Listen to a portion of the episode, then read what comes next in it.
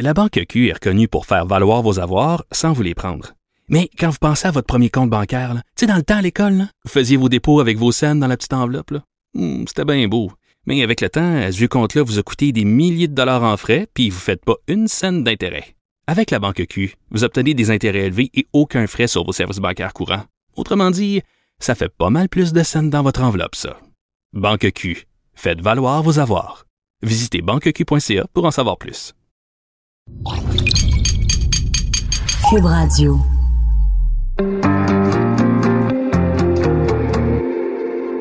On les critique, on les juge, on dissèque leurs faits et gestes. Mais qui sont les hommes et les femmes derrière nos politiciens? Loin du débat partisan, au-dessus de la mêlée, je vous offre de les découvrir pour essayer de les comprendre.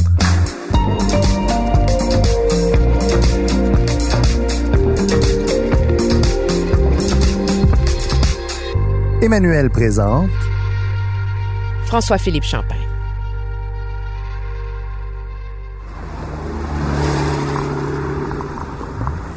Alors, on vous présente aujourd'hui dans notre série Le ministre, qui on a choisi, le ministre qu'on a le plus vu au Québec pendant l'été, bien sûr, François-Philippe Champagne, ministre des Infrastructures, certains diraient même ministre des chèques un peu partout.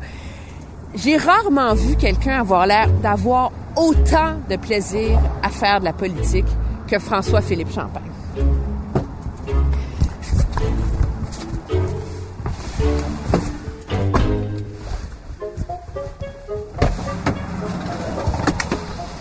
Je l'ai fait souvent en entrevue et ça, ça fait partie des, entrevues euh, difficiles à réaliser parce que je le connais depuis longtemps.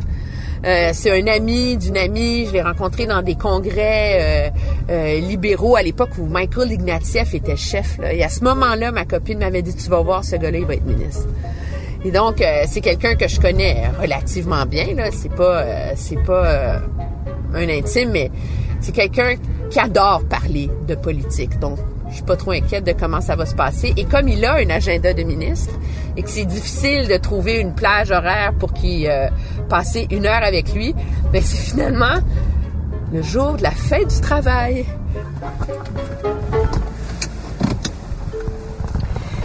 Euh, François-Philippe Champagne est né à Greenfield Park, habité à Québec, mais il se décrit et il est, je pense, avant tout quelqu'un de Shawinigan, de la Mauricie. Euh, il a fait des études de droit, a fait une maîtrise en droit américain aux États-Unis pour ensuite poursuivre une brillante carrière internationale. Il a travaillé dans des grands cabinets, des grandes compagnies d'ingénierie. Mais pour se faire élire dans Shawinigan, il faut se rappeler, en 2015, euh, c'était pas évident là que qu'il réussirait à reconquérir l'ancien comté de Jean Chrétien.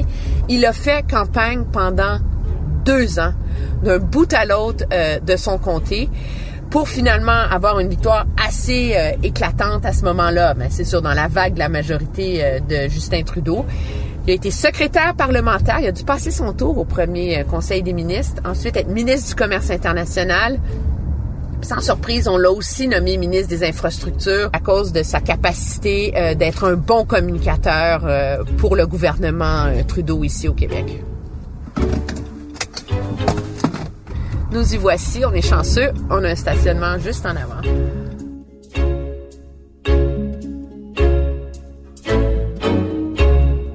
François-Philippe Champagne, bonjour, merci d'être avec nous. Je vous vois aller depuis un certain nombre d'années. J'ai rarement vu un politicien, un ministre qui a l'air d'avoir autant de plaisir à faire de la politique. Ben, tant mieux, ça garde jeune. ça garde jeune. Quand on aime ce qu'on fait, c'est, je pense que c'est l'idéal. On est sur notre X quand on fait ce qu'on aime.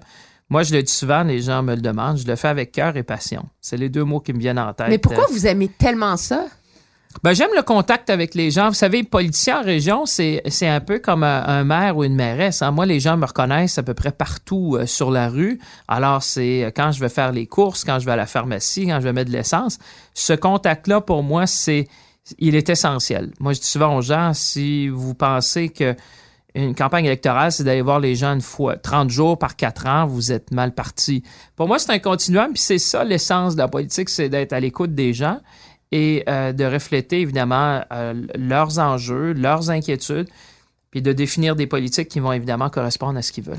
Mais vous avez toujours voulu faire de la politique, on s'entend. Oui, il y en a qui me disent que j'étais en campagne électorale quand j'étais en sixième année. C'est sûr que j'ai 50 Ah oui, c'était pour ans. quel poste? Président de la classe? Mais à l'époque, il n'y avait pas beaucoup d'autres postes que celui-là. Mais euh, oui, effectivement, mais j'ai toujours aimé ça, de représenter les autres, de travailler avec les autres, d'être rassembleur. Il y en a qui m'ont déjà dit que j'étais rassembleur, donc de rassembler les gens. Je le faisais, je me rappelle, même à l'école secondaire, d'avoir été président de l'école et de... Est-ce que vous voulez toujours devenir premier ministre? Parce que vous avez déjà dit à une époque que votre rêve, c'était d'être Ah, premier j'étais ministre jeune, du Canada. j'étais jeune, j'étais une erreur jeune. de jeunesse? J'étais jeune à l'époque. Écoutez, ça, ça me fait plaisir de servir comme, comme je le fais là. C'est un, un privilège, euh, d'abord, d'être élu. Hein, euh, moi, je viens d'une région où euh, l'humilité, c'est, c'est gage de succès à long terme en politique. Hein, je viens de Shawinigan. Alors, déjà, d'être élu, de représenter des gens, c'est un privilège. D'avoir été choisi pour servir au Conseil des ministres, c'est un autre grand privilège de, pouvoir amener une voix des régions. Moi, je me fais souvent la voix des régions, certainement une voix du Québec euh, du monde des affaires, euh, de la collectivité. Chacun représente un peu euh, sa collectivité, mais moi, je le fais certainement au effort. Alors, je vais continuer de le faire. Mais vous avez jamais eu peur d'être ambitieux? C'est, dans la société dans, dans, dans laquelle on vit, souvent, c'est presque un mot qui est devenu péjoratif. Ah, lui, c'est un ambitieux. Vous, vous avez jamais eu peur d'afficher que vous étiez ambitieux, que vous aviez de l'ambition? C'est quoi Ben, l'ambition? une ambition positive. Moi, j'ai dit souvent, euh, j'avais fait la pyramide du succès. De- moi, je m'étais regardé à un moment donné quand j'avais eu la chance de, de, de faire des choses. Puis je disais, tu sais, dans ma pyramide à moi, il y a eu euh, des connaissances de base, euh, une ambition positive et beaucoup de chance. Moi, si je faisais le triangle, des connaissances de base, parce que j'ai dit, écoutez, moi, je, voulais faire du droit, donc j'ai étudié le droit. Bon, je suis devenu avocat. Alors, c'est sûr que ces connaissances-là m'ont amené là. Après ça, une ambition positive. Moi, à l'époque, c'était l'époque de l'ALENA. Alors, j'ai dit, si je vais étudier aux États-Unis, je vais me démarquer des autres parce que je vais être un des avocats qui connaîtra le droit américain. À l'époque qu'on regardait, moi, je suis, j'ai sorti de l'université en 82, 84. C'était le début de l'ALENA comme on le connaît.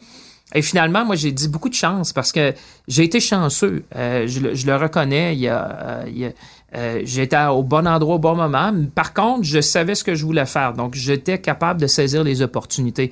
C'est pour ça que je vois une ambition positive. Parce que l'ambition, elle, elle peut être positive si ça nous amène à faire des choses. Puis j'avais visualisé jeune ce que je voulais faire. C'est drôle, les gens me disaient, tu parlais de droit international, tu étais tout jeune. Ben, je l'ai fait.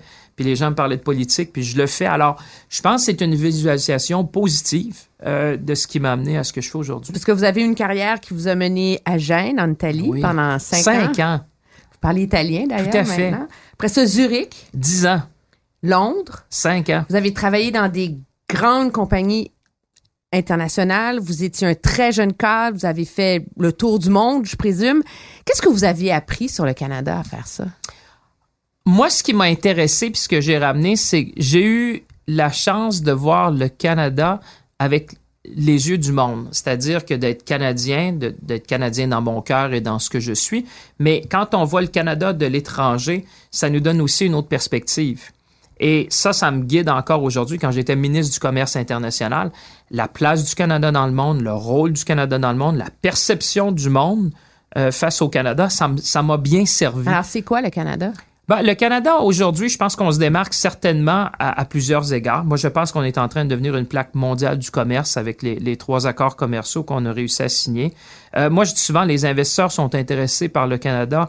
Stabilité, prévisibilité, primauté du droit. Moi, j'ai toujours dit, trouvez-moi un endroit dans le monde où vous n'avez pas ces trois ingrédients-là magiques, où il y a des investissements. Euh, la réalité, c'est que les investisseurs, même encore aujourd'hui, je ne suis plus ministre du Commerce international, mais les gens m'appellent encore en me disant, Monsieur Champagne, c'est clair que si on veut investir, l'endroit pour investir dans le monde, c'est le Canada. Mais pourquoi ça, ça, ça se ressent pas, ça, dans, Parce qu'on est dans Canadien. le discours public? dans Il n'y a pas cette fierté, on n'a pas le sentiment dans le, dans le discours, dans le débat public de cette, de cette ambition et de ces retombées-là. Parce que les bilans d'investissement étrangers sont pas si reluisants que ça pour le Canada. Ben, moi, je pense que c'est en train de changer. D'abord, là, on s'est donné les moyens de nos ambitions. Moi, je dis toujours, euh, le, le Canada, maintenant, c'est un marché qui donne accès à 1,5 milliard de consommateurs, autant aux États-Unis, en Europe qu'en Asie. Seul pays du G7 à avoir un accord de libre-échange avec tous les autres. Ça nous met dans une position enviable. Maintenant, pourquoi? Parce qu'on est Canadiens. Euh, les Canadiens à l'étranger, vous savez, on est toujours un peu reconnus pour être gentils, reconnus pour être euh, des gens agréables, mais certainement, on- n'est peut-être pas les meilleurs vendeurs, c'est-à-dire de, de tout ce qu'on accomplit. Puis quand on vit au Canada, ben, c'est notre n'est pas réalité. chauvin. Non, puis euh, c'est notre réalité. Vous savez, ici, euh, les questions de sécurité, ça n'en est pas vraiment. Euh, les gens se promènent librement. La société démocratique, elle existe. La démocratie va bien. Moi, je le dis toujours dans mes discours. à la fin, je toujours, je disais souvent, travaillons ensemble à bâtir, ben, c'est dans le cas des infrastructures, mais je finissais toujours mes allocutions en disant, soyons ambitieux dans nos objectifs et nos actions. Et bâtissons ensemble des infrastructures euh, modernes du 21e siècle qui sont résilientes, vertes et modernes. Et cette question-là d'être ambitieux dans nos objectifs et nos actions, euh, je, je le ramène toujours parce que je pense qu'on a tout euh, pour avoir cette ambition-là positive comme nation, comme pays qui nous démarque à travers le monde. Vous êtes né à Greenfield Park, Oui, grandi à Québec? oui, Vous avez fait votre primaire? tout à fait. Mais vous, puis après ça, vous êtes à la Shawinigan. Ben oui, parce que moi, je suis un enfant ça? de 70. Hein? Euh, mes parents, moi, je suis né en 70, mes parents se sont divorcés en 70. Alors, je vous laisse, euh, je vous laisse présumer de la suite. Mais euh, à l'époque, vous savez, les gardes partagées, ça n'existait pas vraiment. Je pense que la loi du divorce est arrivée dans ces années-là.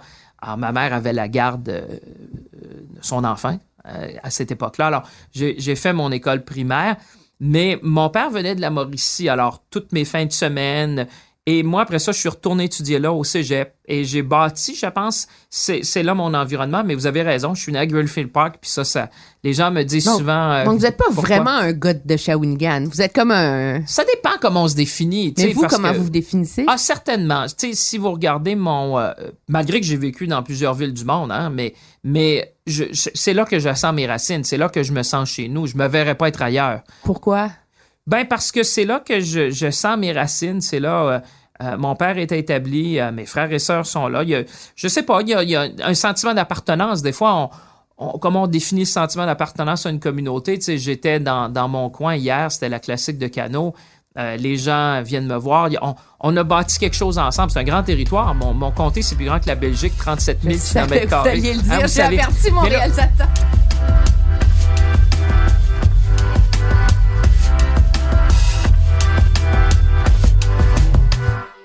Avant, il y avait une division gauche-droite, souverainiste, fédéraliste, etc. Et de plus en plus, dans, notre société, on voit un clivage ville, région, rurale. Je trouve ça intéressant que vous dites ça parce que quand je suis arrivé en politique, je m'étais dit, évidemment, venant du Québec, euh, les préoccupations, les enjeux du Québec vont être fort différents de ceux du reste du pays. Et à ma grande surprise, la grande découverte que j'ai faite, parce que j'ai commencé comme secrétaire parlementaire aux finances, donc les consultations budgétaires des deux premiers budgets Trudeau, je les ai fait à travers le pays. Et c'est justement le constat auquel je- j'en suis venu. Euh, par exemple, je vais vous dire, en milieu urbain, on parlait de mobilité. En milieu rural, on parle de connectivité. Mobilité, on l'a vu à Montréal, on parle du pont Samuel de Champlain, Québec, euh, le tramway ou le réseau structurant de transport en commun. Mais en région, on parle de connectivité, la téléphonie cellulaire et l'Internet. Alors, moi, ce que vous avez constaté là, moi, je l'ai constaté dès mes premières heures en politique que ce qu'on devait faire, c'est réconcilier euh, ces, ces réalités-là, parce que c'est vrai, il y a des réalités urbaines. Tu sais, moi, je le dis souvent, j'ai un collègue, Bill Morneau, mon collègue, le ministre des Finances. Lui, il fait son comté en 10 minutes à pied. Moi, mon comté, Madame la Traverse, c'est 8 heures nord-sud en camion. Puis quand c'est l'hiver, il faut mettre du clean flow pour se rendre jusqu'à jusque dans le nord, parce que moi, j'ai même pas même pas de couverture cellulaire. On amène un téléphone satellite. Alors, ça vous donne une idée. Alors, c'est pour ça que c'est important ce que vous dites dans notre démocratie, d'avoir des voix fortes. Oui, pour les milieux urbains, il faut avoir des voix urbaines, mais il faut aussi avoir des voix des régions, parce que les régions, c'est quand même un grand pourcentage la population au Québec, mais quand même aussi à Et l'échelle qu'on nationale. néglige beaucoup souvent dans le débat public. Ben, c'est qu'on n'a pas accès aux mêmes tribunes. Moi, je me fais un peu cette voie-là parce que j'ai accès aux tribunes. On est ensemble aujourd'hui, je le fais avec vos collègues, euh, mais souvent, les régions n'ont pas la même tribune. Parce que, euh, question d'éloignement, euh, moi j'étais par exemple dans le coin de la, de la côte nord, il y a peu de ministres qui se présentent là. là. Demandez au maire de Bécomo, euh, il va vous dire combien de fois je suis allé. Je pense que je suis allé trois fois le rencontrer. Puis je me fais un devoir. Là, j'étais, je suis allé en Abitibi-Témiscamingue, j'arrive de la Gaspésie, de Bas-Saint-Laurent, parce que les réalités de ces gens-là, euh, eux aussi doivent avoir une voix au chapitre. Quand vous aviez 38 ans, vous avez été nommé Young Global Leader par le Forum économique mondial. Ça se veut célébrer, honorer les gens, les jeunes euh, qui vont définir l'avenir. C'est quoi définir l'avenir en 2019? D'abord, cette époque-là, j'ai été, là, je mets ça dans la catégorie chanceux. hein. Je dis souvent, je devais être un des rares Canadiens à l'époque qui ont choisi. C'est un peu la même chose quand j'ai eu ma maîtrise aux États-Unis. Je leur avais demandé à la fin, j'ai dit, comment ça vous m'avez choisi? Euh, Mes résultats scolaires étaient assez moyens. Puis on dit, écoutez, on ouvrait le programme à l'international, vous étiez le seul Canadien qui a appliqué. Alors, des fois, il faut mieux être chanceux. Euh, dans ce cas-là, ça m'a amené dans le grand monde, j'allais dire, parce que là, j'ai connu des gens Mais qui ont fait des choses... mondiale, ben, qui ont fait des choses extraordinaires. Moi, je sors de, de nulle part. là. Alors, j'ai été, j'ai été chanceux. Ça m'a permis. Moi, j'ai toujours vu. C'est comme un, un billet d'entrée dans le cinéma où tu t'assois ou tu vas sur scène. Moi, j'ai décidé d'aller sur scène. Et ça m'a permis d'avoir un réseau qui est fort intéressant, de vivre des expériences. Ça m'a amené dans des camps de réfugiés en Jordanie, ça m'a amené en Tanzanie, ça m'a amené à faire des choses extraordinaires en Birmanie du Nord. Euh, alors, j'ai eu cette chance-là de, de, Qu'est-ce que, vous- côtoyer. qu'est-ce que vous faisiez dans ces pays? C'était comme des, des missions de C'était des découverte de... c'était des missions, puis ça nous a permis aussi d'abord ben, un, un grand réseau. Il y avait des gens qui ont fait des choses extraordinaires. Il y a Mark Zuckerberg, par exemple. J'ai rencontré des gens qui ont créé YouTube, des, des, des, des gens qui ont fait des choses qui sont qui ont redéfini quasiment no- notre façon, en tout cas, de consommer de l'information à bien des égards. Euh, mais dans ces cas-là, ça m'a permis d'avoir accès à des réalités qui, pour un jeune Canadien, était moins évident. Euh, quand on va dans des camps de réfugiés, par exemple, de constater, euh, quand j'étais en Birmanie, c'était à l'époque où la Birmanie s'ouvrait à peine. Euh, j'ai eu la chance de rencontrer Aung San Suu Kyi à l'époque. Ça, c'était bien avant. Alors, il y a des choses où tu t'éveilles un peu au monde, tu te rends compte, waouh, il y a des grandes tendances. L'économie circulaire, à l'époque, on en parlait. J'avais des collègues qui, qui militaient de ça en San Francisco. Alors, ça m'a amené à voir des, des choses. Ben, définir l'avenir, moi, c'était un peu ça. Moi, je, je, je me suis imbibé d'idées, d'informations, de, de, de, connaissances qui, j'espère aujourd'hui, j'essaie de mettre au meilleur escient. Moi, c'était ça un peu mon idée, c'était qu'est-ce que je peux aller chercher là, contribuer dans une façon, euh, à ma façon. Évidemment, euh, il y a des gens qui avaient fait de grandes choses. Moi, je pense que j'ai contribué à ma façon euh, à ce groupe-là. Mais elle m'a même demandé d'être sur le comité de sélection à la fin, donc c'était pas si pire pour un gars qui sort de Shawinigan. Demander Euh, quand même, hein? T'es à Oui. côté de... Ben, ça, ça m'a surpris parce que surtout, il y avait, il y avait des grands noms, puis à la toute fin, je, je m'étais taillé une place.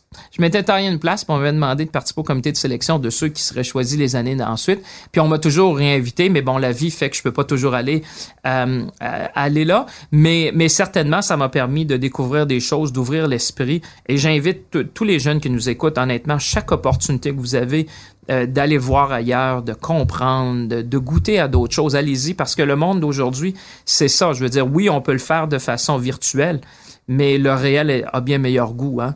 Euh, de, de le vivre, de, de côtoyer des gens, d'écouter des histoires de l'un et de l'autre, de voir la beauté du monde, mais aussi certains aspects de sa complexité. Donc, vous étiez un Young Global Leader, donc un jeune leader mondial, on peut dire. C'est quoi un leader? Je pense que c'est quelqu'un qui sait écouter. C'est certainement quelqu'un qui s'est inspiré. Et c'est quelqu'un qui, dans son cheminement, je pense, prend la vie comme euh, euh, la connaissance, ça s'acquiert au cours d'une vie.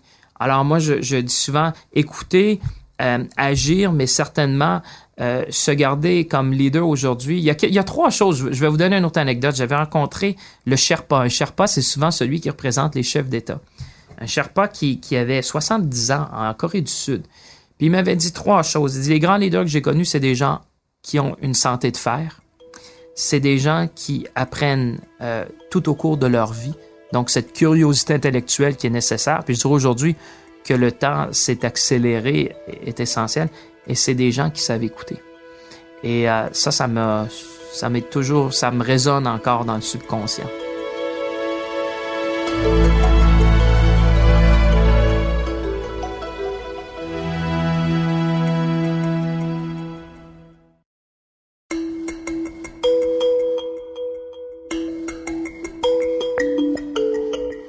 C'est quoi le plus grand défi de notre époque? l'environnement, de concilier l'environnement et le développement économique durable. Euh, il en va de la survie, évidemment, euh, de nos sociétés et de concilier les deux, je pense que c'est le plus grand enjeu qu'on a. Euh, D'abord parce qu'on voit, euh, moi, vous savez, comme ministre de l'Infrastructure, j'ai toujours dit, vaut mieux investir pour se prémunir face aux catastrophes naturelles que de devoir indemniser les gens année après année. Alors, l'environnement, l'économie, parce que ces deux choses-là, pour moi, vont ensemble. Parce que euh, les gens, ils veulent... moi, il y a trois choses qu'on a faites. Tu sais, je dis souvent, il y a eu cette question-là de la famille. Pour moi, ça a été de permettre aux gens de grandir, de vivre et de vieillir dans la dignité. Pour moi, ça, ça a été un grand plan de notre dernière, tu sais, si vous me regardez en termes de bilan. Ensuite de ça, je regardais au niveau du commerce, puis ça, je vous en ai parlé tantôt, des accords commerciaux qui, je pense, ça va redéfinir le Canada. Parce qu'au niveau du commerce, il faut regarder ça à long terme. C'est un peu comme les infrastructures, c'est sur 10, 20, 30 ans. La dernière chose, c'est au niveau de l'emploi. Puis ça, ça me ramène à votre question. Euh, création d'emplois historiques. Je veux dire, on a le plus bas taux de chômage depuis que on compile des statistiques. Puis moi, je vous dis ça à la blague un peu. Moi, quand je suis sorti de l'université, on parlait de pénurie d'emplois. Maintenant, on parle de pénurie de main-d'œuvre. Et pas seulement, encore plus, j'allais dire, en région. C'est vrai à Montréal, mais c'est vrai chez nous. Alors, concilier d'une part l'environnement puis le développement économique durable. Moi, je pense qu'il y a des façons. On parle d'énergie renouvelable, on parle d'économie circulaire, on, parle de faire des choix intelligents. Puis moi, je pense que nos enfants, moi, je sais qu'à la maison, euh, quand j'écoute les filles qui me, qui me font leurs réflexions, qui ont 12 et 15 ans, je me dis, on est sur la bonne voie. On n'en fait pas assez pour l'environnement. On s'entend au Canada, là. Ben, on en a, fait on pas a comme assez. L'illusion qu'on peut faire ce virage-là, cette transition-là, sans que ça fasse mal. Ben, et moi, ce que je souhaite, c'est qu'on ça. accélère. Ben oui, il faut accélérer cette transition-là énergétique. Des fois, j'entends des discours, puis je les comprends, où il y a une certaine impatience, une urgence d'agir, c'est clair. Euh, on n'a qu'à regarder les nouvelles. Par contre, ce que vous dites là, c'est vrai que cette transition-là énergétique, e- e- elle se fait. Nous, on essaie de voir comment on peut l'accélérer. Puis c'est sûr que le Canada, ben, s'en- Mais pourquoi vous faites à croire aux gens que ça peut se faire sans que ça fasse mal? Ben, je sais pas si ça nécessairement doit faire mal, mais ça prend certainement un certain temps. Et ça, ça va aussi au niveau des choix individuels. Hein? On, on- on le dit, il faut vivre ses valeurs, il faut faire certains choix. Moi, je pense que la plus grande force, au-delà des gouvernements, c'est les consommateurs. Moi, je, je constate comme consommateur et consommatrice, quand on fait des choix, quand on décide consciemment de mettre notre argent dans un produit ou un autre, ça, comme, ça fait la différence. Hein, vous voyez là, les, les grands, de, le- je pense, du, du, euh, du fast-food qui, ont, qui emboîtent tous le pas. Là. On, on dirait que ça devient plus... On a quasiment rendu ça à la mode. Là. On voit que tout le monde embarque, tant mieux, parce que ça veut dire que si on change nos comportements comme, comme individus, ben, on accélère cette transition-là, et tant mieux. Qu'est-ce que vous pensiez de la jeune Greta Thunberg qui soulève les passions, les haines, les commentaires, qui est jugée trop radicale, trop jeune, une voix forte, un appel à... Qu'est-ce que vous pensez? Je suis content que vous me posiez cette question-là parce que je l'ai eu avec... euh, les- J'avais cette question-là moi-même récemment. Et euh, euh, je pense que j'étais avec un ami, puis il me disait, on se disait, quel modèle on aimerait plus pour nos filles? Et on parlait de Greta d'un côté, et l'autre, je me rappelle même plus, c'était une artiste. Et je connaissais pas la chanteuse, je connaissais Greta. Alors, la personne qui était un ami dit, ben, va voir un petit peu ses vidéos, puis va voir un peu j'ai regardé ça, puis je, je souhaite avoir le nom, mais je l'ai plus. Tout de suite après, je me suis dit, définitivement, Greta, c'est le modèle que je veux pour mes filles. Euh, maintenant, euh, modèle, ben, modèle d'engagement, euh, modèle de sincérité, euh, modèle de, de dire qu'une une jeune fille que personne ne connaissait vraiment il y a quoi, quelques mois, je pense, en tout cas, soulève autant de passion. Maintenant, ceci dit, après ça, il faut écouter ce discours-là, puis je pense qu'il faut l'applaudir dans le sens, moi, je trouve l'audace, je l'aime. Euh, le fait de dire qu'elle elle vit sa différence, puis elle est à l'aise avec ça. Le fait d'interpeller même des leaders, puis de dire, vous êtes peut-être pas d'accord avec moi, mais moi, je vais vous le dire haut et fort. Maintenant, nous, comme leaders politiques, c'est de prendre ce discours-là, et vous le savez, nous, c'est de gérer aussi la réalité. C'est-à-dire que il faut prendre Ouais, parce qu'elle voit le monde en noir et blanc. Puis, puis je veux dire, mais, tant mieux qu'on a encore des, des jeunes qui, qui, ont- qui ont cette... Parce que nous aussi, quand on était jeunes, on a vu le monde en noir et blanc. Moi, je me rappelle d'avoir manifesté. On, on, on était, nous autres aussi, à une époque, peut-être d'une façon différente, mais à notre façon, à nous, on voulait que les choses bougent. Euh, maintenant, quand on a, euh, quand on a euh, la responsabilité du gouvernement, ben c'est sûr qu'on doit concilier différentes choses. Alors, il, il faut prendre ce discours-là qui interpelle, qui, est un appel à l'action, puis nous de le rentrer. Mais je pense que dans notre cas, nous en tout cas, euh, comme gouvernement, c'est ancré dans nos valeurs, c'est ancré dans nos actions. Maintenant, nous, on doit composer avec la réalité. Et euh, je comprends, euh, mais, je me dis tant mieux parce que honnêtement, pour mes filles, c'est plus ce modèle-là que moi je souhaite. Vous parlez vivre avec euh, sa, sa différence, le fait qu'elle est Asperger, qu'elle l'assume, qu'elle en parle, même si ça lui attire des foudres, des attaques, etc. Est-ce que je peux vous poser une question Allez-y. indiscrète? Allez-y. Puis je vous la pose parce que je suis sûre que nous- nos auditeurs se posent la question. On est dans un monde où euh, les hommes sont... Il y a des stéréotypes, tout ça. Vous-même, vous avez fait des blagues. Vous êtes pas grand. Je pense qu'on s'entend. Hein? Ben, je dis qu'il y en a qui sont plus grands que moi. Est-ce que ça vous a dérangé? Est-ce que ça a forgé qui vous êtes? Puis je veux, je veux la poser Non, vraiment sans arrière-pensée. Je suis sûre que les gens se posent la question. C'est pour Je- ça que vous voyez mon malaise. Ben oui, mais non, mais vous faites bien. Je pense que non. Moi, je, je écoutez, c'est tellement. Je, je suis content que vous me posiez la question parce que c'est tellement relatif. Là, je vais vous dire une chose que vos éditeurs vont dire, mais je peux pas croire. Moi, je me trouve grand. Je me trouve pas petit. Mettons-le de l'autre côté. Alors, quand les gens me disent ça, je dis, ben oui, il y a des gens plus grands que moi. Mais moi aussi, je suis grand. Alors, c'est, moi, j'ai toujours vu ça relatif. Puis je l'ai toujours fait la blague parce qu'imaginez dans mes amis, euh, je sais pas pourquoi la nature fait, fait les choses ainsi, mes amis ont quasiment tous six pieds et plus. Alors, depuis que je suis petit, ma conjointe est plus grande que moi depuis toujours. On se connaît depuis qu'elle a 15 ans. Tout le monde me disait, mais elle est plus grande que toi. Ben oui, je dis, j'en ai 50 ans. Ça fait 35 ans qu'elle est plus grande que moi. Alors, Ça vous a pour- jamais dérangé? ben non, mais dans ma vie, c'est que comme tout le monde a toujours été plus grand que moi. Alors, moi, je me considère grand à, ma- à, à ma, à- tu sais, dans- moi, je me considère pas petit. Maintenant, je considère, j'en suis conscient, évidemment, qu'il y en a qui sont plus grands que moi. Puis souvent, je faisais à la blague, quand je prends l'avion, je disais à mes amis, hey, ça doit pas être drôle d'être grand comme toi dans l'avion, hein. Moi, j'en ai pas de problème dans l'avion. J'ai pas de problème dans les autos. J'ai pas de problème dans le train. J'ai pas de problème quand on visite des, des, des, maisons anciennes, c'est à ma grandeur, tant mieux. Euh, et j'ai souvent tourné ça à la blague. Alors, je pense que c'est une question comment on se voit. Euh, et, moi, je, me, j'ai conscience. Je veux dire, ça serait une folie de dire, il y en a qui sont plus grands que moi, mais il y en a qui sont plus petits que moi aussi. Alors, moi, je me considère dans moyenne. Je me suis jamais considéré grand, puis je me suis jamais considéré petit. Je me considère dans la moyenne. Mais là, la moyenne, c'est moi qui a, dé- qui a défini dans ma tête.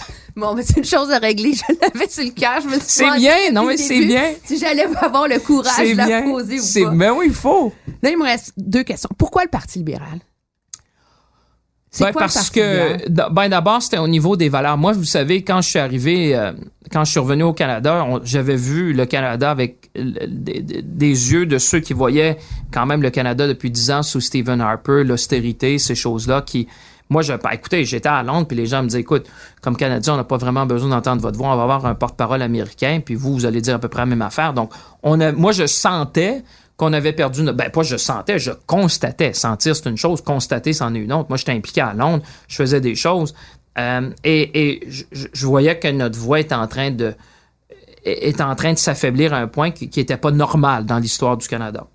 Alors, moi, j'ai toujours connu euh, ces valeurs-là. Évidemment, je viens de Shawinigan. Vous savez qu'il y en a un autre qui vient de là, qui a été là un petit peu longtemps, que j'ai eu la chance de côtoyer bien avant la politique. Oh, je l'ai connu, euh, M. Chrétien, je le connaissais. Écoutez, euh, je pense que ça fait 25 ans que je le connais.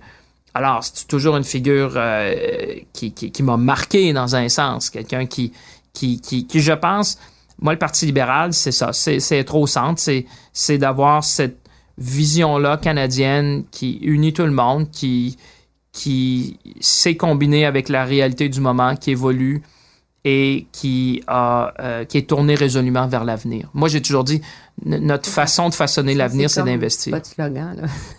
Ouais, ben, bon, moi, le slogan, c'est, tu sais, moi, les, les gens, euh, souvent, je regarde ça. Bon, évidemment, c'est une campagne, il faut en avoir, là, mais euh, je pense pas que c'est ça qui arrête les gens, ben gros. Euh, moi, je dis souvent, c'est comme, depuis six mois, les gens me disent, ah, monsieur Champagne, faites des annonces, tout ça. Faites des mais- chèques. Mais, on est-tu pour arrêter de, de travailler parce qu'il y a- il y, a des Ouais, élections? mais les choses se règlent plus facilement quand il y a Ben, l'échéance que- électorale. mais souvent, nous, c'est parce que ça prend des partenaires. Fait que les partenaires viennent à la table, ça permet d'avancer.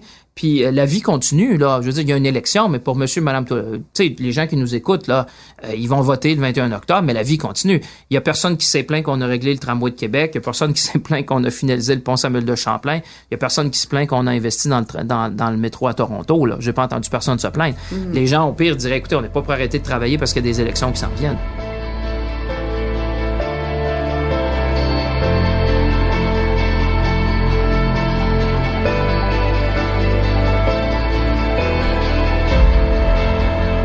L'avez abordé, vous êtes dans le comté de Jean Chrétien, on vous a souvent décrit comme le deuxième petit gars de Shawinigan. Ou le petit petit gars. Monsieur Chrétien a toujours été, et depuis que vous êtes en politique, il est une figure quand même importante, je pense, dans votre vie politique. Qu'est-ce qu'il vous enseigne? Qu'est-ce que vous retenez de lui? L'authenticité. Hey, Monsieur Chrétien, je vais vous donner un, un, autre exemple. Les auditeurs vont aimer ça. J'étais avec lui, euh, j'étais avec lui, oh, je sais pas, là, il y a 85, c'était probablement quand il avait 80 ans. Et euh, des enseignements de base comme ceux-là. Alors, on est à Shawinigan, on est sur la rue principale, puis il y a comme une terrasse. Et il passe, puis il se présente, dit, Bonjour, mon nom c'est Jean Chrétien. Alors, évidemment, les gens le reconnaissent, on est à Shawinigan. Je pense que les gens le reconnaîtraient à travers le Canada. Et on va s'asseoir pour dîner, mais je dis, Monsieur Chrétien, je dis, écoutez, euh, les gens vous reconnaissent pas mal. Vous n'êtes pas obligé de dire que vous êtes Jean Chrétien. Il dit, tu prends pas de chance. Et ça, ça m'a, ça m'a marqué encore. Ça, je l'ai dit souvent aux candidats. J'ai le syndrome du candidat, c'est de penser que les gens te connaissent.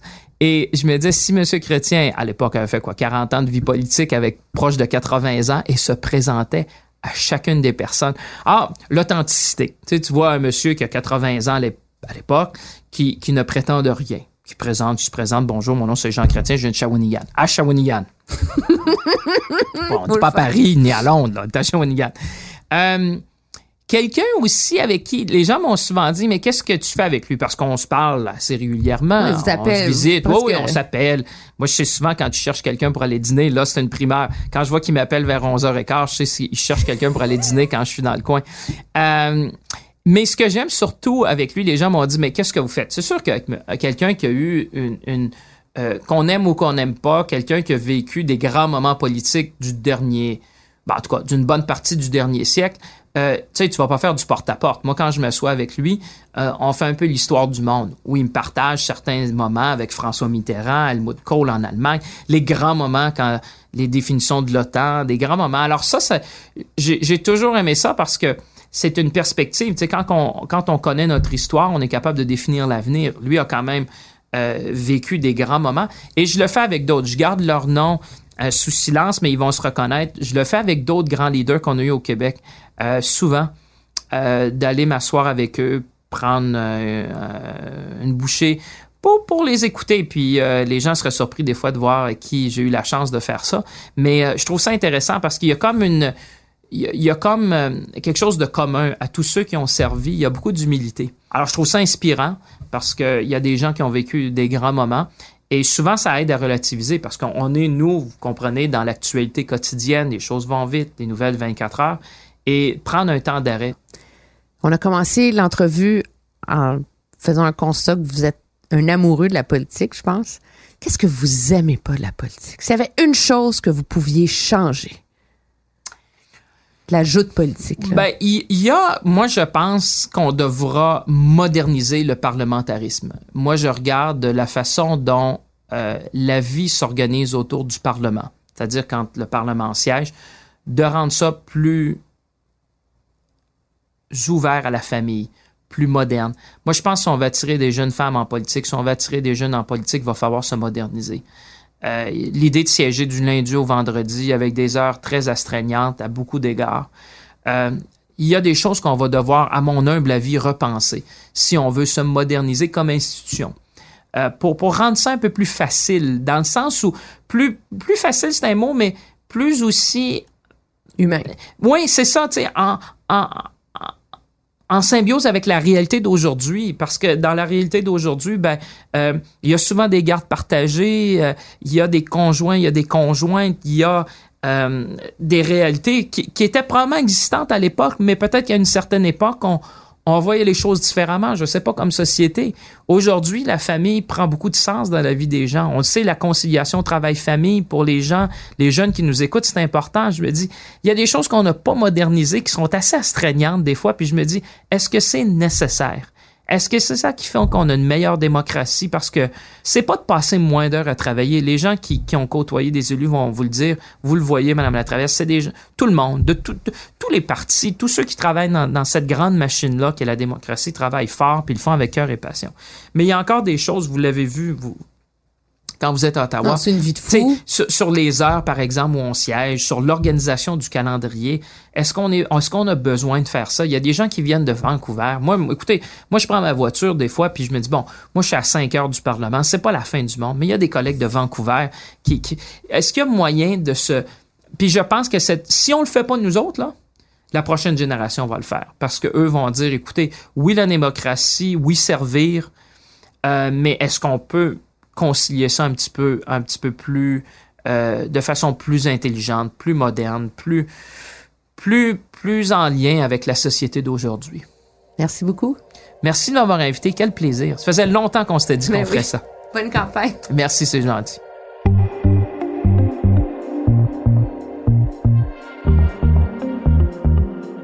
Si vous aimez mon balado, aidez-nous en le partageant sur vos réseaux sociaux. Si vous l'écoutez sur une autre plateforme que Cube Radio, n'hésitez pas à donner votre avis, laisser un commentaire. Oui, oui, cinq étoiles, c'est bon. C'est très utile pour faire découvrir la série.